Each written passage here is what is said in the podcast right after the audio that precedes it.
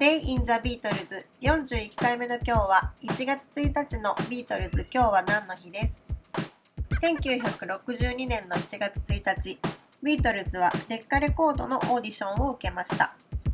ブライアン・エプスタインが取り付けてきた初めての正式なオーディションで幅広いレパートリーをアピールするためビートルズはロックンロールやリズムブルースカントリーウェスタンバラードなど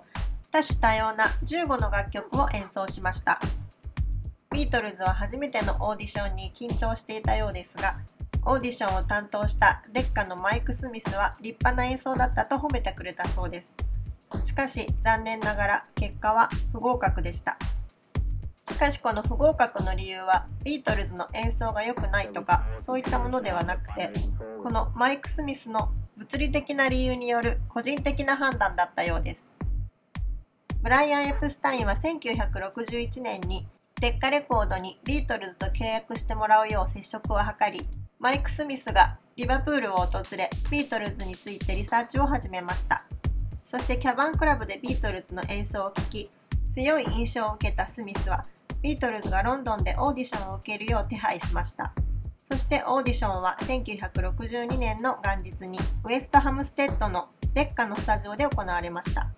この日ビートルズとブライアン・エプスタインは約束の午前11時に到着したそうですがマイク・スミスが遅れてきたためブライアンはイライラしていたようです。こういう大切な日に誰かに遅刻されてイライラするキャラになってしまっているブライアンがちょっと気の毒です。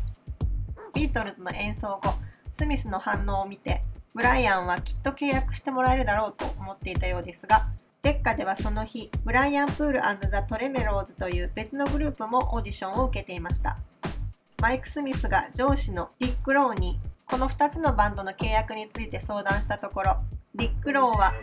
まだ経験が浅く実績のないスミスにどちらか1つのバンドと契約するよう指示しました。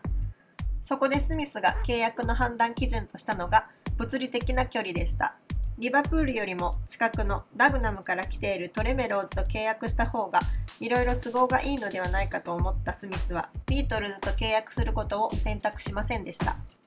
この出来事のおかげでディック・ローはビートルズを跳ねつけた男という汚名を着せられることとなりましたが彼にしてみればちょっとしたとばっちりのような気もします。ビートルズはその後オーディションを繰り返し最終的にジョージ・マーティンと出会うことができましたので結果的には良かったのかなと思います。A Day in the Beatles 41回目おしまいです。